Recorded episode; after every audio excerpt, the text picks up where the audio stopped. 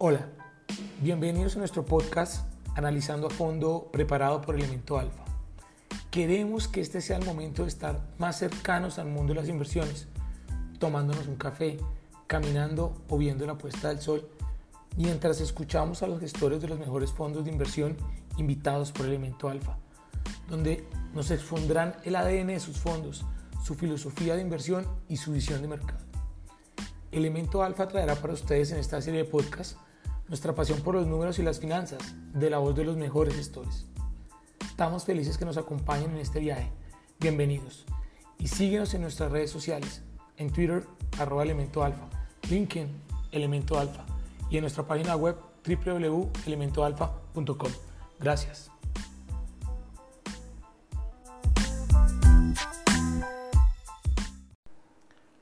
Hola a todos, Bienvenidos a un episodio más de Analizando a Fondo por Elemento Alfa. El día de hoy hablaremos del fondo BBVA Digital de BBVA Asset Management.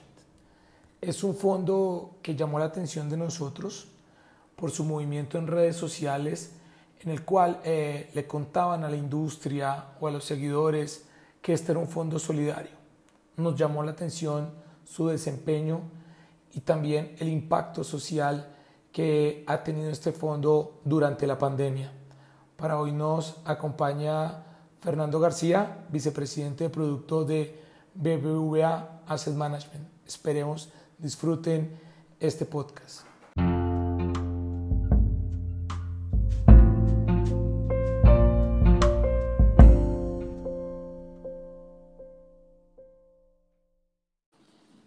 Hola, Hola Fernando, ¿cómo estás? Muy bien, ¿y tú? Muy bien, gracias. Fernando, eh, bienvenido a nuestro podcast Analizando a Fondo por Elemento Alfa. No, gracias Andrés por, por tenerme. Siempre es un placer hablar con vosotros y Elemento Alfa. Bueno, eh, Fernando García Mesa es uno de los vicepresidentes de producto de BVA Asset Management Colombia. Queríamos traerlo como invitado porque tiene, eh, quiere, nos gusta que nos, nos gustaría que nos explique, hay un fondo que está haciendo mucho ruido en el mercado que se llama BBVA Digital, por su oferta de valor y cómo se ha comportado también desde el punto de vista comercial y de estrategia en estos momentos de pandemia. Fernando, bienvenido a, a Analizando a Fondo por Elemento Alfa. Quiero que nos cuentes eh, cómo es este fondo BBVA, BBVA Digital, para qué tipo de clientes fue pensado este producto. Este fondo ya cumplió un año y cuáles son los hitos que hemos logrado con este fondo. Muy bien, pues nuevamente gracias, eh, Andrés. Fondo Digital, pues como dices, nació hace un año de la idea eh, de mi jefe, Mauricio Guanduraga, el presidente de la, de la compañía, en tener un fondo nativo digital, exclusivamente digital. Eh, nosotros, como ya has podido, nos conoces bien, fuimos como los pioneros, por decir, en permitir la vinculación por la plataforma móvil del banco, eh, con el primer fondo que fue FAM. Ahí vimos pues, el potencial tremendo que tiene eh, distribuir fondos de acuerdo más allá del canal tradicional. Nuestras métricas se multiplicaron, dábamos accesos a muchos más clientes, vimos también la importancia de poder eh, o sea, permitir a nuestros clientes que accedan a un producto que en un principio podía pues, sonar eh, complejo, hay una asesoría detrás, etcétera, el tema de los mercados, la, rentabilidad que no es variable, entonces pues siempre ha sido un producto que para nosotros, fondos, para el cliente eh, particular, o sea, para las personas naturales, siempre nos ha costado un poco eh, generar mayor impulso. Entonces, a raíz de ir desarrollando nuestra plataforma, subiendo pues nuestros fondos que ya teníamos en el catálogo, como el fondo FAM, nos dimos cuenta, oye, ¿y si sacamos, lanzamos un fondo exclusivo digital, como te decía, nativo? Y de ahí se empezó a estructurar esta idea. Esta idea es bastante pues, sencilla, entre comillas, al final es poner a disposición un fondo exclusivo en este canal, pero partimos de la base que queríamos que la gente pudiese tener todo el tipo de perfil, pudiese tener acceso, es decir, un fondo de renta fija local con una condición muy importante, una barrera de entrada muy baja. Dimos ahí eh, 20.000 pesos, pusimos, es decir, cualquier persona tiene 20.000 pesos, eh, desde un estudiante, obviamente, hacia una persona obviamente, que tiene unos ingresos importantes, para que pudiesen aprovecharse de una ventaja que creo que fue la básica para ayudarnos a crecer este fondo y también, obviamente, pues ahí veas un poco la, el, el, no sé, el valor agregado frente a la competencia. Por eso nos, nos, ha ido también, yo creo, una comisión muy competitiva. Si tú podías analizar un poco cómo están los fondos en comisiones de la competencia, fondos de renta fija a corto plazo, pues se movían alrededor de ciento de, del 1.2 eh, en esos niveles y nosotros, por utilizar este canal en el cual podríamos generar eficiencias, pues decirnos, oye, estas eficiencias que estamos generando para nosotros, si las queremos también dar, eh, trasladar estos beneficios al cliente y pusimos una comisión de 0,8, que yo creo que también eso ayudó mucho porque le estabas primero eh, permitiendo acceder a un producto competitivo en el cual pues eh, buscábamos que los clientes empiecen a o nuestros clientes empiecen a conocer el producto fondos con sus ventajas y sobre todo pues entender que si invierten en un fondo de inversión pues en el medio y largo plazo pues pueden cumplir sus metas de ahorro. De acuerdo que ahí también es un factor determinante, tú sabes también un poco la dificultad que hay en, todavía en Colombia, eh, que podamos eh, pues, eh, ayudar a desarrollar todo lo relacionado con, con educación financiera. Lo vimos también lo que pasó en, en marzo, que fue pues yo creo que uno de los momentos más críticos en nuestra industria. Y ahí pues nos dimos cuenta que todavía el trabajo que debemos hacer, tanto vosotros como nosotros, como gremio, en cuanto a desarrollar o hacer iniciativas que vayan todas eh, direccionadas a mejorar la educación financiera. No es posible que perdamos de repente en dos, en dos semanas en marzo por todo lo sucedido con la pandemia y el impacto de los mercados casi el 40 o el 50% de los activos administrados. Entonces, ahí muchos clientes tomaron malas decisiones de inversión. Entonces, con este fondo, para resumir un poco, creamos pues alinear muchas cosas, ¿no? Baja barrera de entrada, el tema, obviamente, de, de potenciar nuestras métricas, también pensando, obviamente, en el negocio en BVA y aprovechar obviamente pues esa marca, esa capacidad de gestión y ahora pues, pues lo estamos viendo un poco. El fondo pues ya está cerca en un año de 200.000 millones, pese a haber tenido un impacto, que eso creo que hablaremos más adelante, casi perdido el 60% de los activos en dos semanas, ¿de acuerdo? También es lo que te hace tener un fondo en un canal eh, que puedas tener funcionalidades. La ventaja de tener un fondo a la vista, pues también se te puede ir en la dirección contraria, pues los clientes también pueden retirar de manera masiva. Pero bueno, ahora estamos en otra posición diferente, eh, con casi más de 35.000 partícipes, es decir, el, más del 25% de los partícipes totales que tiene la fiduciaria. Repito, el fondo tiene un año, la fiduciaria lleva con más de 30 años. Entonces, ahí vimos, ahí puedes ver un poco, Andrés, el potencial, lo que puede significar tener un fondo en la móvil y dar, obviamente, llegada a muchos clientes. No limitarse en la barrera de entrada. Eso para nosotros yo creo que fue lo más acertado. Fernando, eh, un poco para poner en, aterrizando también a las personas que escuchan este podcast, este fondo es un fondo de perfil conservador, es un fondo con bajas volatilidades eh, con respecto a sus pares dentro del perfil conservador. Nos parece muy interesante también que gracias a esta comisión baja dentro del grupo ayuda también a disminuir el downside risk o el riesgo de, en las pérdidas cuando se presentan estos momentos tan fuertes en la coyuntura del inicio del COVID. ¿Cierto? Entonces, eh, eh, eh, a la hora de la educación financiera, un cliente también tiene que mapear que temas de comisiones, ver cómo se comporta en los momentos difíciles, ver su perfil, y es un perfil conservador. hay algo que nos pareció muy interesante nosotros siguiendo las redes de, de la fiduciaria, vimos que este fondo, en la coyuntura de la, del COVID o de esta pandemia, eh, fue un fondo solidario. ¿A qué se refiere esto y cómo y por qué se tomó esta decisión? Bueno, me, encanta que me hagas esta pregunta. Mira, esto, te hablo con sinceridad, es de las iniciativas más gratificantes que he podido trabajar. Llevo más de 10 años en el sector eh, financiero.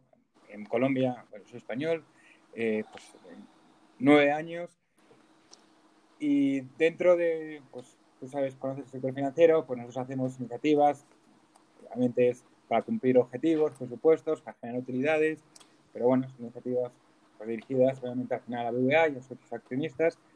Eh, esto nació, pues le dimos un poco la vuelta a todo esto, ¿no? Eh, incluso antes de, del tema del, del, impacto de la pandemia, ya veníamos trabajando con darle otro foco a nuestra estrategia, ¿no?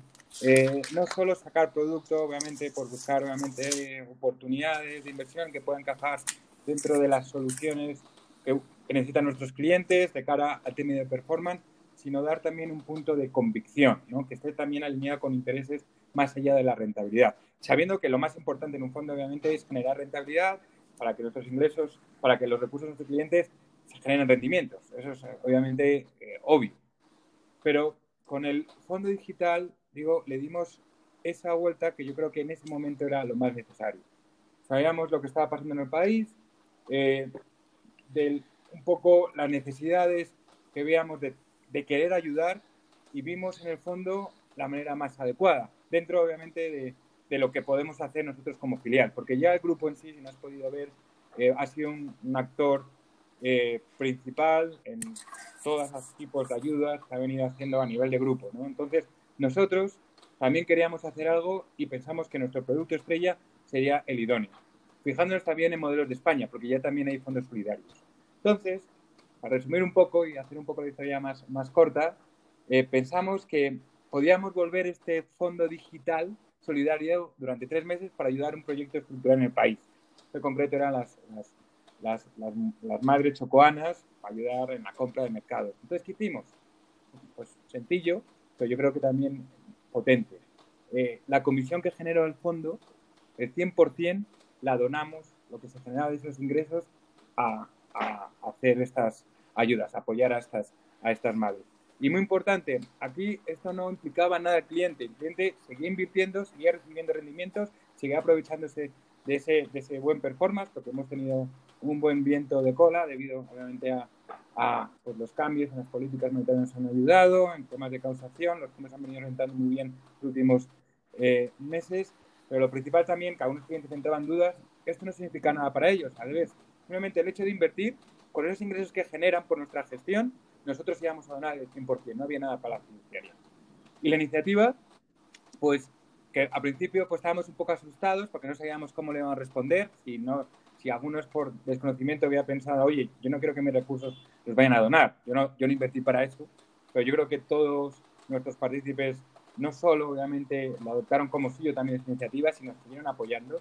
Estamos hablando que crecimos en ese periodo en tres meses un 40% y en activos una variación de 127%. Buenísimo. 30%, no. Fue increíble, de, de 51 mil millones que administraba ese fondo, porque tuvimos una caída muy importante por todo el tema de la coyuntura, pues eh, superamos los 120 mil millones. Entonces, eh, todo lo que habíamos proyectado, que era un poco sueño, llegamos, pues el fondo eh, pudo donar una parte importante, con, también con el apoyo del grupo, entonces, pues fuimos ahí, pues dentro de nuestras posibilidades, pues pusimos nuestro grano de arena en esta situación tan compleja para todos. Entonces, ¿qué nos, qué nos quedamos con esto? Las, eh, pues eh, darle un poco la vuelta al, producto como tal, que solo busques una solución de inversión que genere unos rendimientos, acorde ahí, pues depende de la estrategia que se decida con producto, inversiones, etcétera, pues eh, no está desalineada obviamente de poder también generar otro tipo de iniciativas, ¿no? Paralelas, que en este caso es por darle ese, ese, ese punto, ese, ese lado solidario. Y en esa dirección vamos a ir a trabajar. Yo creo que eso nos dimos muy cuenta, más allá de que obviamente es gratificante para uno, es la dirección que debemos dar ahora a, la mayoría de nuestros fondos, desde también desde Casa Matriz y Global, ellos ya tienen fondos solidarios, llevan con, con bastantes más años ahí de antelación te voy a decir un dato, eh, que ojalá podamos alguno de nuestros fondos solidarios que saquemos en el futuro. En España, este año, uno de los fondos solidarios, que es un fondo estrella, eh, va a donar uno, casi 1.5 millones de, euros. Imagínate si nosotros llegamos a ese valor en un fondo que lancemos en, Colombia. Pues Buenísimo. Nos sentaríamos todos muy orgullosos de poder contribuir. Yo tuve la oportunidad de, de ver las redes sociales de ustedes, el canal de YouTube, en el cual pues eh, explicaban desde las directivas cómo este fondo se había vuelto solidario, cuál era la población que fue dirigido esta, estas comisiones, cuáles fueron los títulos que lograron, se, ven en, la, en, las redes sociales, y veía mucho like, mucho comentario eh, positivo, que veo que ya cuando me cuentas que se tradujo en un incremento de la UM, pero en el número de clientes, siento colombianos con una estrategia de mercadeo adecuada pudieron entender el mensaje, ¿cierto? Y veo que, que esto es como los primeros pasos a un fondo ESG con una mayúscula grande en el S, en, el tema social, ¿cierto? Tú como vicepresidente de producto, ¿cómo te imaginas un producto ESG eh, para ¿Cómo, cómo, ¿Cuál es tu ideal o cuáles son las tendencias que estás viendo ahorita? Mira, nosotros, pues ya, te voy a dar un adelanto, voy a aprovechar porque estamos trabajando en esa dirección claramente, ya lo viene haciendo el grupo, tiene unos lineamientos muy claros sobre esto. Yo creo que aspiramos a que probablemente todos nuestros fondos se puedan convertir ESG, ¿no? porque eso, quiere decir que estamos siguiendo unos criterios de inversión adecuados, eh, buscando compañías de impacto, etc. Entonces, a contribuir obviamente al final al beneficio de todos. Es lo que se busca cuando uno porque al final ESG es realmente cambiar el proceso de inversor, ¿de acuerdo? En, cuanto a la selección de activos. Aquí en Colombia, pues todavía el universo es pequeño, pero digo, pero está comenzando y probablemente cada vez sea obviamente más, haya más empresas más interesadas obviamente en ir en esta dirección y que nosotros podamos obviamente eh, conducir esos flujos tan grandes como, como gestores que tenemos para apoyar estas compañías. Pero tienen que obviamente dar ese paso. Digo, eh, ahora mismo yo creo que hemos visto algunos pues, compañeros que han venido sacando fondos ESG o más o menos han ido como dándole una vuelta a sus fondos actuales para volverlos en esa dirección. Eh, nosotros, cuando saquemos un ESG, va a ser 100% ESG, o sea que haya un proceso inversor detrás muy claro, que haya obviamente un equipo eh, de riesgos, de inversor buscando cuáles son los activos que cumplan estos criterios, como dices, pues, medioambiental, social y de governance, ¿de acuerdo? Que no sea solo un aspecto de marketing puro. Eso, eso no nos queremos salir un poco de la moda. Y es lo que aprendimos un poco también con Fondo Solidario. Fondo Solidario no era ESG, porque también puede haber otra vertiente. En España tenemos un fondo ESG que es solidario y luego un fondo puramente ESG. Aquí quizás pues vamos a ir por pasos, digo, te doy otro adelanto, vamos a sacar un fondo puramente solidario, que será un fondo de renta fija a largo plazo, se llama Fondo Páramo, eso yo creo que lo vamos a tener muy cerca, ojalá pueda tener otro podcast para presentártelo, porque esta idea creo que también es muy potente, eh, proteger los páramos en, Colombia, tú sabes la importancia, el 80% del agua que se consume tanto residencial como industrial viene de los páramos, el 50% de los, de los páramos a nivel mundial están en Colombia, entonces cualquier pues iniciativa privada dirigida a protegerlos, pues al final es un beneficio que estamos haciendo, estamos teniendo los colombianos en el corto, mediano y en el largo plazo. Entonces, esa es nuestra dirección, Andrés. Eh, y digo, y ojalá todos los fondos también, como te decía, que tenemos ahora, de esos 7 billones que administramos, también se vuelvan todos ESG. Esa es nuestra idea. Bueno, perfecto. Dimos el, el primer paso en, en, el, en el momento más complicado de los mercados, en el momento más complicado social, porque realmente el choque de la pandemia eh, reconoció que en todos los países hay temas en los que hay que ayudar desde el punto de vista solidario. Tú nos cuentas el Fondo Solidario eh, en España. A nivel regional, la TAM, eh, ¿tienen otros fondos solidarios? ¿Tienes, ¿Nos puedes contar algo o es exclusivamente aquí en la TAM Colombia? No, no, solo por ahora los que estamos que conozco hablando con mis compañeros, en, sí que están construyendo también un fondo ESG en México y los demás compañeros solidarios todavía no he visto en esa dirección. Nosotros vamos a ir con solidario, después iremos también con un ESG, pero el primero que vamos a lanzar ahora es solidario. Como te decía, vimos ahí la oportunidad y un poco la responsabilidad que tenemos como entidades, como entidad, eh, como gestores, debido obviamente al recurso tan grande que administramos, de, de poder buscar eh, eh, pues, o contribuir de alguna forma. ¿no? Eh, entonces, yo creo que este tipo de soluciones eh, y esta dirección, estrategia, debe priorizarse. Perfecto, Fernando. Muy, muy, muy, claro. Nos sigan las demás cooperativas.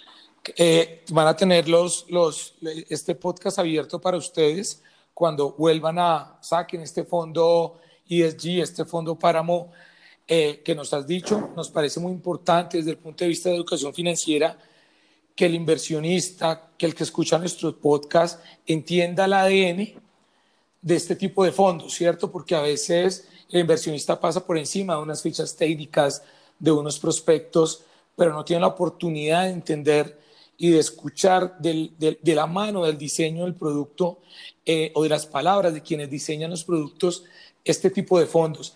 Fernando, ya para, para despedirnos, eh, ¿qué invitación haces para, para la gente, para los inversionistas que están buscando este tipo de productos?